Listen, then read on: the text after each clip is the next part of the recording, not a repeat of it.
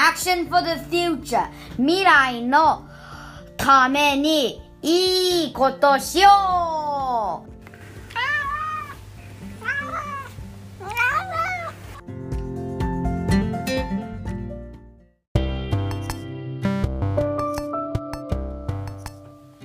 未来のために性について語ろう。はい、えー、今回は3回目ですね、はるさん、はい。もう前回の話も感動的だったね。何しろクラシフェスタ出てきちゃったし。うんやってた甲斐があった本当につながるみんなの役に立つっていうのが見えてよかった。本当ですね、1回目でどうしてこういう素敵な取り組みね性教育の取り組みを学校でできるようになったかって経緯をお話ししていただいて、前回はその授業を始めるにあたっての事前アンケートについて伺ったよね、なんかじゃあ早速この話の続きをお願いしてみましょうかね。はい、よろしくお願いします。よろしくお願いします。そうなんです。事前アンケートのところでそれぞれ、ね、女子の悩み男子の悩みが出てきて結果やっぱり一緒にそれぞれの悩みについての話を講演会の中でもちろんしたんですけど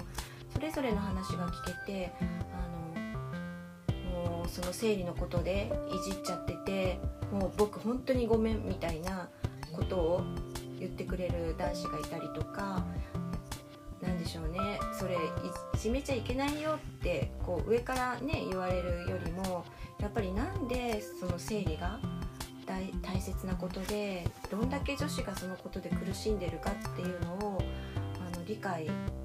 するっていうところで自分の行動をね中学生ちゃんと決められるから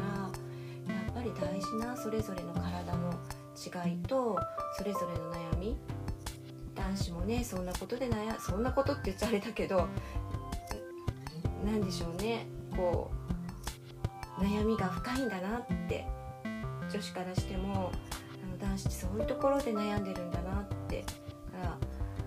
そういうことについてやっぱりバカにしちゃいけないなとかそういう風な感覚ってお互いのね、人権じゃないですけどね人権守る上でも体のことは冷やかしたりしちゃいけないっていうところにつながってくる。本当にお互いの体を知ることって、とても大切なことなのに学校教育でそういう知る機会がなかったっていうことがとてもおかしなことですよね。そうですよねだから世界的には国際セクシュアリティガイダンスって、まあ、前前のね、うん。時にもお話世界のね性教育の話でしましたけど本当に段階的に幼稚園から大学生まで螺旋型にこう学んでいく同じところを重複しながらそれぞれ学んでいくっていう段階的な学びをしているところとやっぱりそういう形で入ってないところとあの性教育は運次第じゃないですけど管理職の人のえ方によってまだ日本は運次第っていうところが大きいのでだからそこら辺もねあの市が今回動いてくれるところでは大きなね本当全国的の的な中でも本当市が動いてくれたらすごくあの上尾中のモデルってただそれだけのことではうんとどまらないものになるんじゃないかなっていうふうに、シティセールスにだってなりますようんね。うんなりますよ一人一人の命を大切にするっていうことで今の市長さんすごく防災ねあの防災日本一を目指すんだってうん。ことあるごとに言うけれども、でも防災は命だけど性教育も命じゃないですか。だからやっぱりあらゆるところで命を大切にするっていうことはとても大切で無茶シティセールスになりますね。そうですよね。ねね性と生殖に関する健康と権利、S SRHR をもう市の看板にできたらどんだけ豊かな市になるかって。うん。ななんかあのなんだっけ議会にさそういうのって答申するのあるじゃないですか。やりたくなっちゃいました。そうですね。ね、署名集めて、うんあのなんていうんだっけそういうのって。単眼じゃないけど、単眼か。うん単眼でもいいしそれから議員提出みたい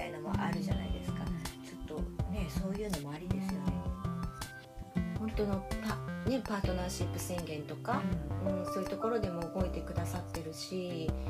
ますます上尾市そういう意味でね宣伝にもなってくるのかなって思うんですけどそのジェンダーのところではその事前アンケートに戻りますけど事前アンケートでちょっと心と自分の心と体の性が一致しないけどこれっておかしなことですかとかあの自分はバイセクシャルなんですって書いてる。思いましたバイセクシャルでこの感覚ってだから今女子も男子も好きな人が2人それぞれいるんだけどそこをどうしていったらいいのかわからないとかあと全然興味がありません。ってアーセクシャルで性とかその性について性行為とかその自分の性について全く興味がない。これっておかしいのかなってでもいろんなところでそういう言葉が出てくるから知ってはいるし LGBTQ のその小学校でも触れてる小学校は触れてるっていうことなんでかね LGBTQ はね、流行りのようにうん言葉だけが暴走してます。あだから小学生もものすごく LGBTQ は知ってるんですよ。うん。で世の中がそれをみんな知っている。だけどなんかジェンダーの平等でまあもちろんいろいろな方がいることも大切なんだけどまずはフェミニズムっていうかそれすらも実現できてないのにいきなりそこを飛ばしちゃって LGBTQ に来てる日本がなんか世界の流れに乗ってるだけみたいな感じですごく嫌な感じはしますね。両側面からね考え方がね広まってくるといいなってことなんだけどやっぱりその人口の7%いるとか統計によっても違いますけど左利きと同じぐらい LGBTQ の方いてその性ってグラデーションがどこに当てはまるかは人それぞれだよっていうことは、まあ、そういう言葉を聞いてはいても自分が当事者で声を上げられないなかなか相談できないっていうことでアンケートにそのそういう言葉とかそういう今の気持ちとかが書かれるっていうことがそんなに多いと思ってなかったんですね。うん。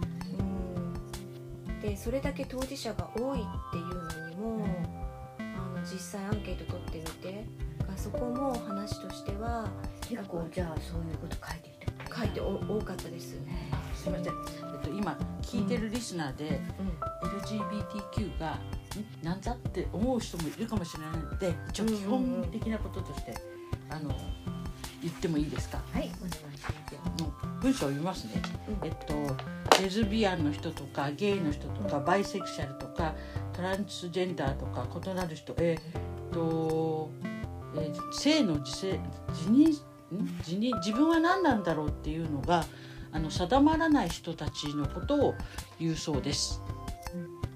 トランスジェンダーが心の性と体の性が一致しない人。トランスジェンダーがこれ性自認。性自認って言ってあの性的傾向とまた別なんですけど LGB に関してはあのレズビアンは女性のうん。同性愛者。はい。ゲイの方は男性の同性愛者。バイセクシャルは両方両方。うん、性別関係なく好きになるよっていう。でその中で T のトランスジェンダーは心の性と体の性が一致しない、うん、まあなんか LGBT ってうん言葉でね、うん。いきなりこう略語だったんだなって今はやっと分かった、だから L はレスビアンで G はゲイでそうそう B はバイセクシャルは T でトランスジェンダーなんだって。あなんだって思いました。そうそうなんですそうなんです。そうね。あのそこのね説明がなくさらっと。分かってるつもりだけどうん。うん？って思っそうなんですちゃうとそうなんです。そのなんで性的思考と性自認がその言葉の中で一緒になっちゃってるから、うん、まあいろんな意味であの隠された部分がぶわっといっぱいいっぺんに出てきたからこういうパターンもあるああいうパターンもあるこういうパターンもあるっていうのが聞いてる私たちもちょっと混乱するような部分もありますよねまだ。そうなんです。だからあのね、自分が女として生まれたけどちょっと体の性と心の性が一致しなくてで男性に変わっていく。で成人すぎてタイとかで手術してっていう人たちもいるしそこまではしないけどってもうほんと 1000, 1000人いれば1000人100人いれば100人の性のあり方があってどこまでどうかっていうのがまたあのアーセクシャルってその何も性的なものに関心がないよって好きになるだから好きになってたのが友達として好きなのか恋愛として好きなのかっていうのが区別つかないできたっていう、うん、話なんかも聞いたことあるんですけどそこの中もすっごくまたわかいろんな形で分かれてくるのでそこの話しただけでも多分23時間かかっちゃうかなっていうぐらい、うん、性のその文化について性の在り方グラデーションだよって一言で言っちゃえばそういうことなんだけど本当あの人の数だけ性の在り方があってどれも自然で、うん、どれがおかしいどれが不自然っていうことではないんだよっていう。それを言ってもらえると嬉しいですね、うん。結局普通に過ごしてると、うん。ステレオタイプな男の人ステレオタイプな女の人たいのばっかり押し付けられてる気がして、まあ、こうあるべきあああるべきって自分の中でも押し付けちゃうじゃないですか、うん。女の子だからこうなるべき男の子だからこうなる。それこそねあの男の子だから変な話性教育に戻ってしまえばおちんちん大きいのがいいんだとかそういうのもあるじゃないですか。子育て中のママにもねうん。やっぱりあの子供のちんちんがちっちゃいと「この子かわいそうあんたのちんちんちっちゃいね」とかって言っちゃうんですよ。子供に。かわいそうでも何でもないんだけどそれがまた刷り込みになっちゃうから。うん、だからその性教育っていうのはうん。本当に人権教育？うん。だけどそのまあ生理やその体のことを聞くと同時に心の問題としてそのひ一人一人の在り方が全部違うんだからこうなんかそれでいいんだよっていうことを言ってもらえるっていうっていうか言ってもらえるしなんかそれでいいんだって自分が思えることってとても大切で心が自由になりますね。ねえなかなか厳しい。そう。私たまたまそあのタイで3年間生活してた時に、うん。タイって割とそういろんな方たちがいろんな表現していい国なのでもう驚くほどそれぞれ好きな服装、うん、だからあの警察官でも女性っぽい化粧している警察官もいたり銀行にも窓口に5人いれば1人ぐらいはあれ？って思うような感じだったりとか。それってやっぱり文化でしょうかね。その許容性っていうかこうあるべきっていうのがないから、ねなんか日本ってさずっとこうな論語じゃないけどなん。だっけそのい考え方で来てて、その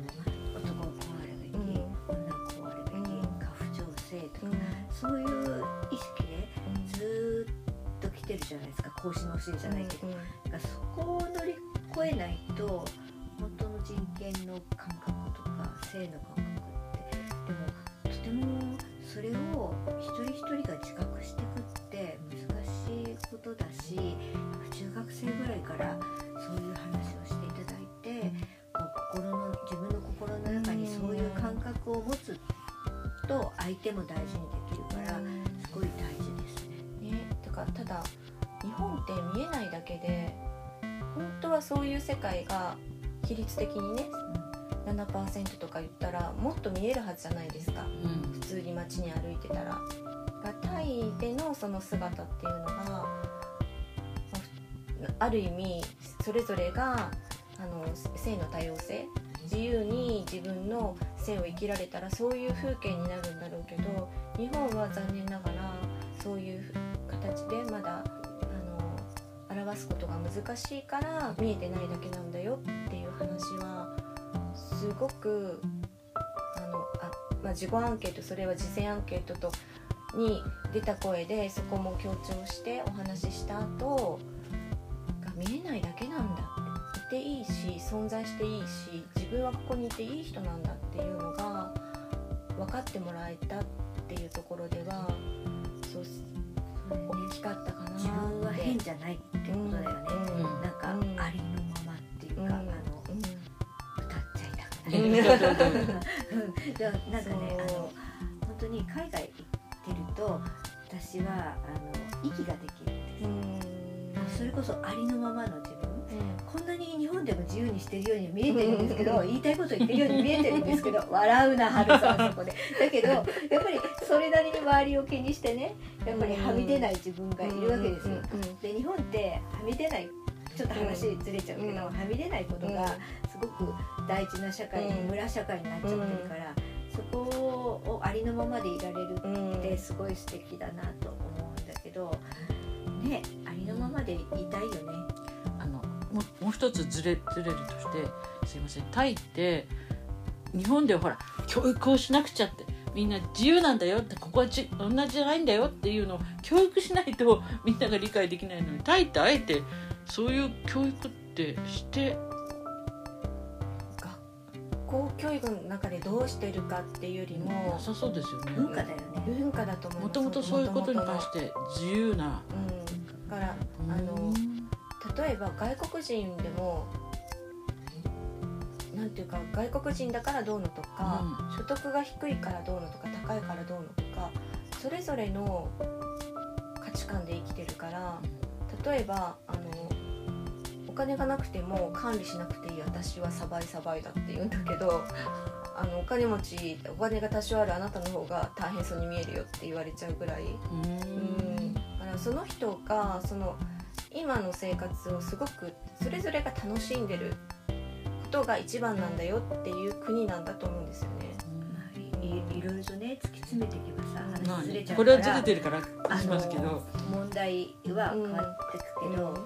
例えばねインドとかよく行くじゃない？であそこってカーストがうん。すごいよね。隠れカーストがあるんだけど、だけどなんていうかなそれぞれのひかところの中でそなんていうかな干渉しないっていうかあ自由なのか自由じゃないかわかんないんだけどなんかねだからこうここの人がここの上に来ることがなかなかできない。あー悪い意味で。だから自由なんだか自由じゃないんだかわからないなっていつも私は感じながら来ているんだけど話ずれました。ちょっとそこれはもうちょっとはい。長くなっちゃうんで、うん。はい。はいどこまで行きましたっけね？